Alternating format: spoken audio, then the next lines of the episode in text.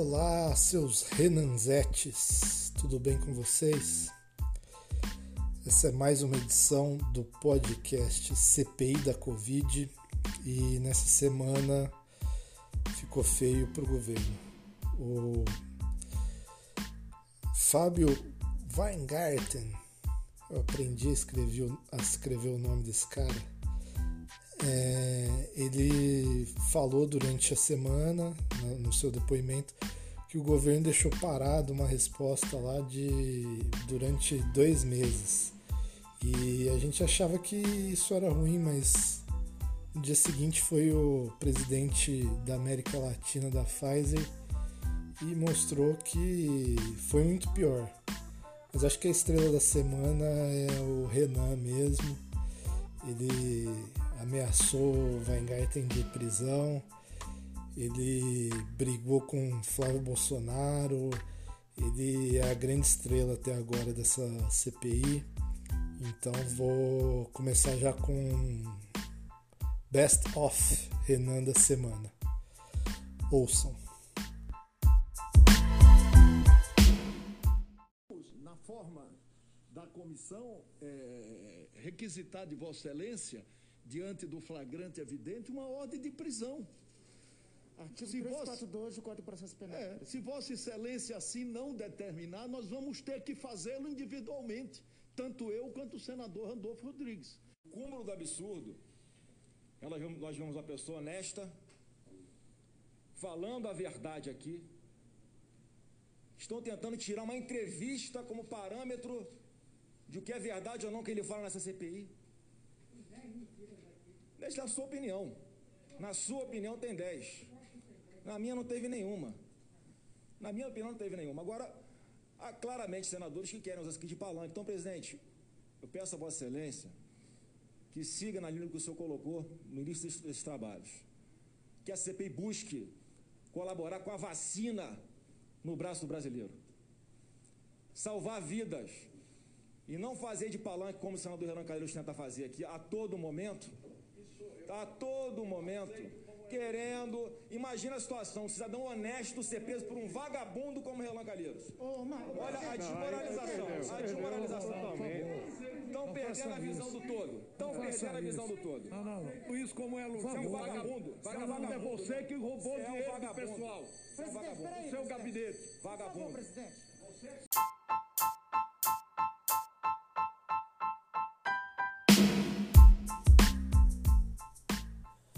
Bom, o Renan, como relator da CPI, ele é sempre a primeira pessoa a perguntar. Então, por esse motivo, ele pega a testemunha sempre fresca, né? O cara ainda não falou nada. Então, ele retira as melhores respostas, possivelmente. Essa semana ele brilhou muito e o auge dele foi Geralmente, geralmente não, a gente tem é, a CPI de terça a quinta. Então na terça a gente ouviu o presidente da Anvisa, que é o Antônio Barra Torres. Na quarta, o ex-chefe da Secretaria de Comunicação do Governo Federal, SECOM, o Fábio Weingarten. E na quinta fechou o presidente da Pfizer, ex-presidente da Pfizer do Brasil e hoje ele é presidente da América Latina da Pfizer.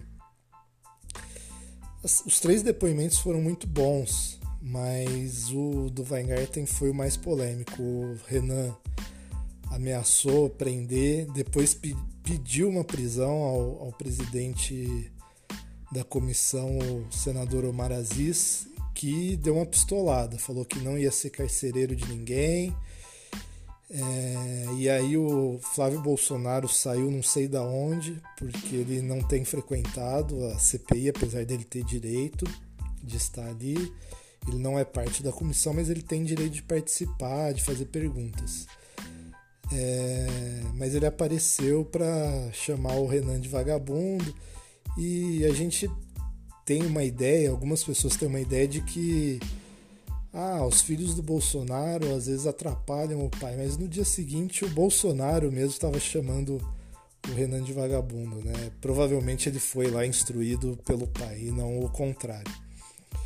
Enfim, depois dessa treta toda, a sessão foi suspensa e na volta o, o Omar Aziz acatou um conselho, uma sugestão do senador Humberto Costa do PT, que falou: olha, pegue o depoimento, mande para o Ministério Público e eles abrem um inquérito lá para ver se teve falso testemunho ou não. E teve. O Weingarten ele mentiu algumas coisas sobre a atuação da, da SECOM durante a gestão dele, falou que alguns, algumas campanhas não tinham sido com ele, é, e outras informações de campanhas da SECOM na gestão dele e ele foi desmentido ali mesmo pelos próprios senadores. Mas a grande mentira do dia foi a da Veja, que ele falou que a ele deu ele só prestou depoimento por causa de uma entrevista que ele deu à Veja em que ele acusava o Ministério da Saúde de incompetência na compra das vacinas e falava que ele tentou intermediar a negociação com a Pfizer. E aí na CPI ele deu outras informações, falou que nunca tinha chamado é, o Ministério de incompetente ou o Pazuello, é, mentiu sobre a quantidade de vacinas, falou que eles só ofereceram 500 mil doses e, e falou e uma informação que ele deu foi que uma carta da, da Pfizer ficou parada dois meses sem resposta. E a carta foi enviada ao Bolsonaro, ao vice Hamilton Mourão, ao Paulo Guedes, ao Pazuello, ao ministro da Casa Civil na época, o Braga Neto, que também é militar, é, ao. Nossa, foi tanta gente que agora está dando. Ao embaixador do Brasil é, nos Estados Unidos e ninguém respondeu. E aí o, o, um dos donos da rede TV, por algum motivo, ficou sabendo que essa carta estava sem resposta e avisou para o Weingarten. E aí ele, por conta própria, é, acionou, mandou um e-mail lá para Pfizer e reatou uma negociação que, que acabou também não, não dando frutos. Outra mentira que ele contou e que a gente ficou sabendo no dia seguinte pelo presidente da Pfizer é que o Carlos Bolsonaro é, participou de uma das reuniões e ele disse que mal encontrava o Carlos, que não lembrava se ele tinha participado ou não sendo que as outras pessoas da SECOM ele detalhou com nomes e tal. Então vamos ouvir agora o presidente da Pfizer falando, falando especificamente do Carlos Bolsonaro.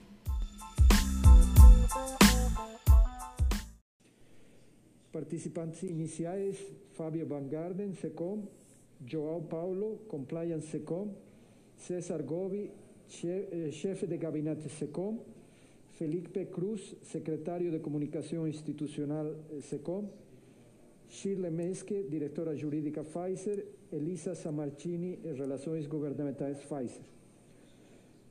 Após aproximadamente uma hora de reunião, Fábio recebe uma ligação, sai da sala e retorna para a reunião. Minutos depois, entra na sala de reunião. Felipe Garcia Martins, Assessoria Internacional da Presidência, de Presidência da República, Carlos Bolsonaro.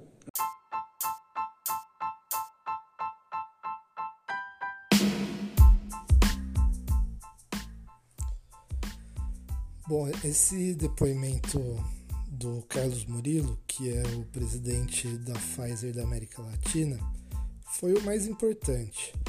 Além dele corroborar para o que o Mandetta tinha dito anteriormente de o Bolsonaro ter um assessoramento paralelo, mostra aí que o filho dele, que é um vereador do Rio de Janeiro, o Carlos Bolsonaro, não tem nada a ver com questões de Estado brasileiras. É, participou de uma reunião de negociação de vacinas da Pfizer. mesmo que brevemente, parece que ele não ficou toda a reunião, mas participou, não faz o menor sentido. Participou também da reunião o Felipe Martins, que é da assessoria internacional da presidência da República, é aquele cara que fez o, o OK, que é um símbolo supremacista branco durante uma sessão do Senado. Atrás do, do presidente do Senado, ele fez um, um gesto racista, né, supremacista branco. Mas talvez a principal informação do, do presidente da Pfizer tenha sido a, a questão das propostas que a Pfizer fez, né? Ele falou que a Pfizer fez três propostas antes de mandar uma carta. Eles começaram a conversar com o Brasil em maio, junho. Em agosto eles tiveram uma reunião que o Brasil mostrou interesse em, em comprar as vacinas da Pfizer e alguns dias depois eles mandaram a primeira proposta. Eles ainda mandaram outras duas propostas e nenhuma teve resposta. Em setembro, o presidente mundial da Pfizer mandou aquela carta que, que o Weingarten cita, que ficou dois meses parada e mandou para todo mundo pedindo celeridade, falando que tinha uma alta demanda da, da vacina e que por esse motivo precisava de uma resposta urgente do Brasil e, e não teve. Depois que o Weingarten retomou as negociações, eles ainda fizeram mais duas propostas em, ainda em 2020, ou seja, foram é, cinco propostas em 2020 em algumas delas estavam previstas 1 milhão e 500 mil doses ainda em 2020, em dezembro, e mais 70 milhões. Quer dizer, com esse 1 milhão e meio, 70 milhões.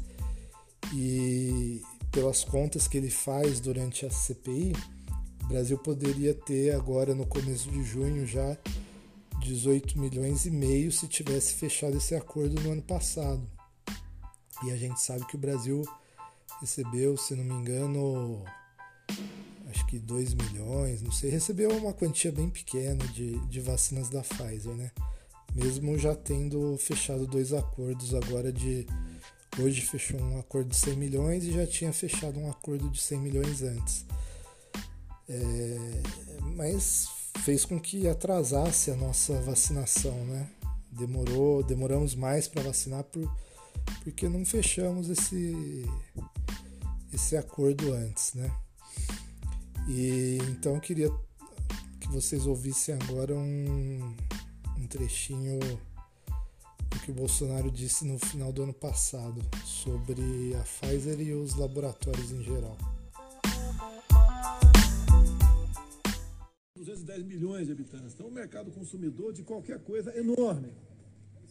Os laboratórios não tinham que estar interessados em vender para a gente? Por que, que eles, então, não apresentam documentação na vida? Verdade.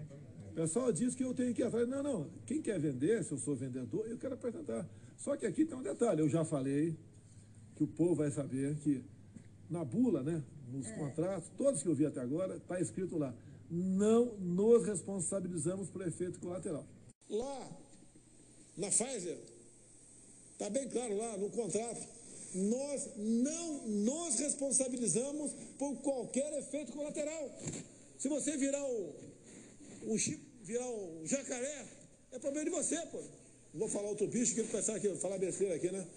Se você virar super-homem, se nascer barba em alguma mulher aí, ou, ou algum homem começar a falar fino, eles não tem nada a ver com isso.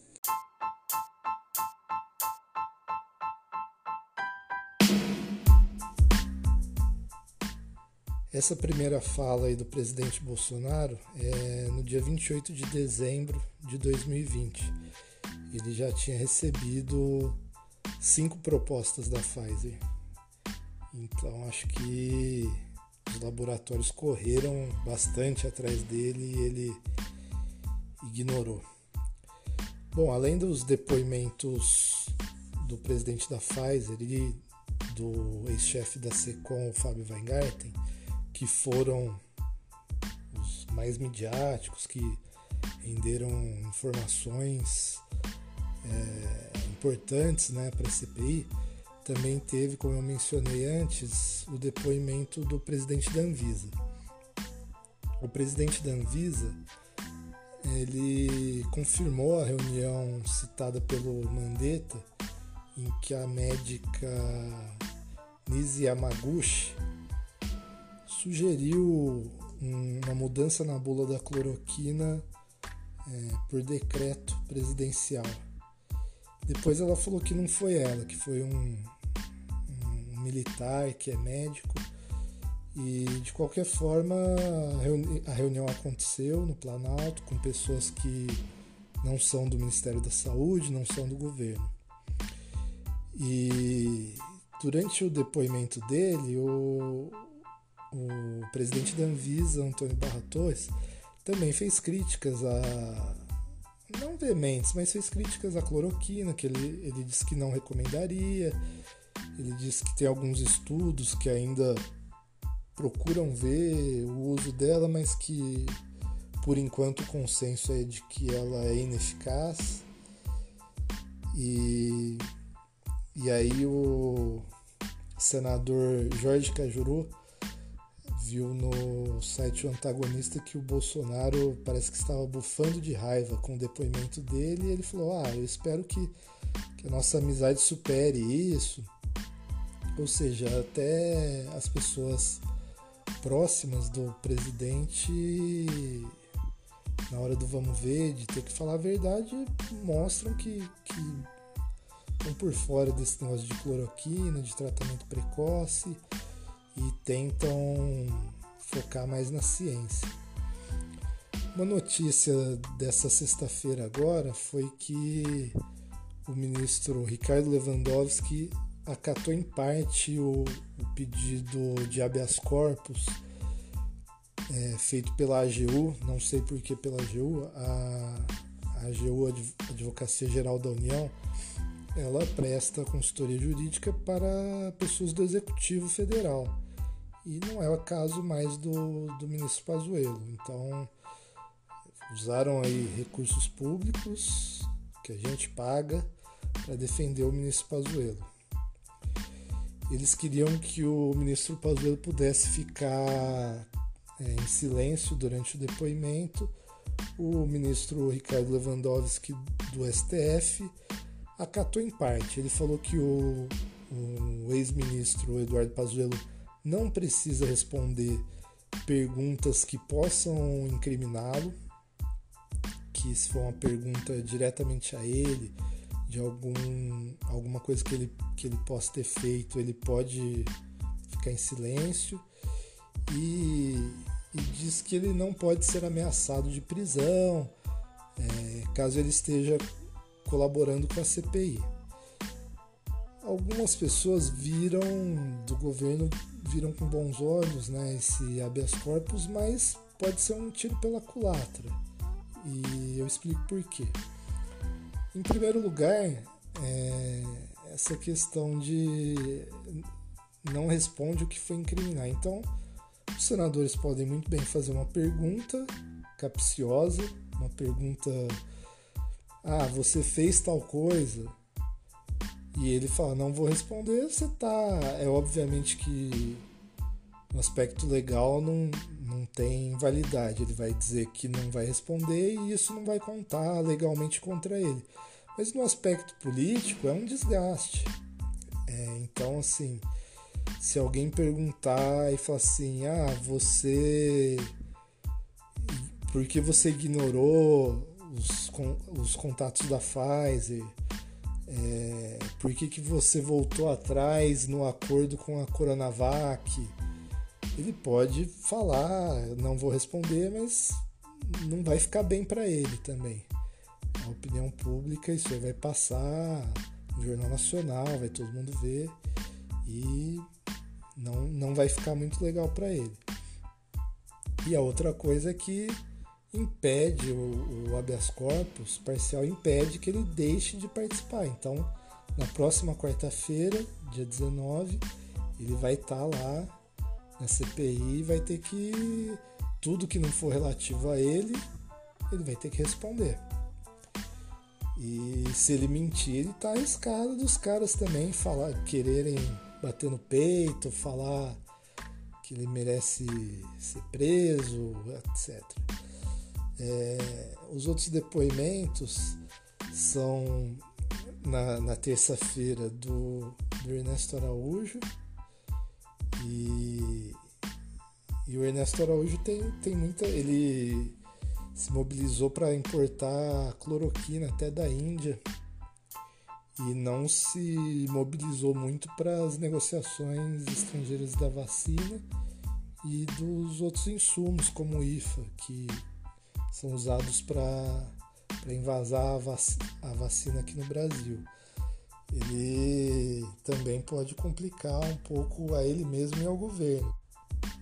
E fecha a semana que vem a secretária de Gestão do Trabalho do Ministério da Saúde, Mayra Pinheiro. A Mayra Pinheiro ela foi para Manaus é, para tentar para ver a situação como estava, isso em janeiro, né, antes daquele, daquela crise do oxigênio, e também para forçar a goela abaixo a distribuição do kit Covid, que inclui a, a cloroquina. Ela vai prestar o depoimento um dia depois do Pazuello. Eu acho que essa tática do Pazuello aí de ter adiado o depoimento dele foi a pior coisa que aconteceu, porque tem muito, muitas evidências que não existiam antes do começo da CPI. Se ele tivesse sido ali o segundo a, ou terceiro, né, depoente na primeira semana, ele poderia sair menos esfolado. Vamos ver como é que vai ser isso aí. Eu fecho esse podcast com o funk do Renan na íntegra. O Renan na comissão de genocídio vai acusar mais de cem. Derruba tudo feito dominó. Derruba Bolsonaro e Pazuelo também. Lá vem Renan Calheiro com seu ar de bacharel. Vai bater muito nos Minion e nos caras do quartel. Consegue a façanha de esquecer que é imundo. Mas pra tirar Bolsonaro, ele é artigo de luxo. Em Brasília foi de tudo, teve até ministério. O Renan Raposa Velha decorou até o Aurélio. Já acreditou no amor, mas não acredita mais. Depois que a Veloso tirou toda a sua paz. Quero ouvir. O Renan na comissão de genocídio vai acusar mais de cem. Derruba tudo feito dominó. Derruba Bolsonaro e Pazuelo também.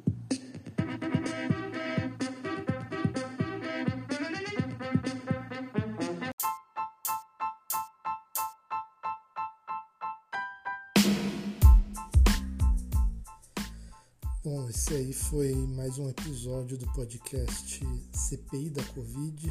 Você acompanha ele pelo Spotify e você pode me seguir lá no Twitter, Abazan, meu sobrenome, acrescido de um A no começo.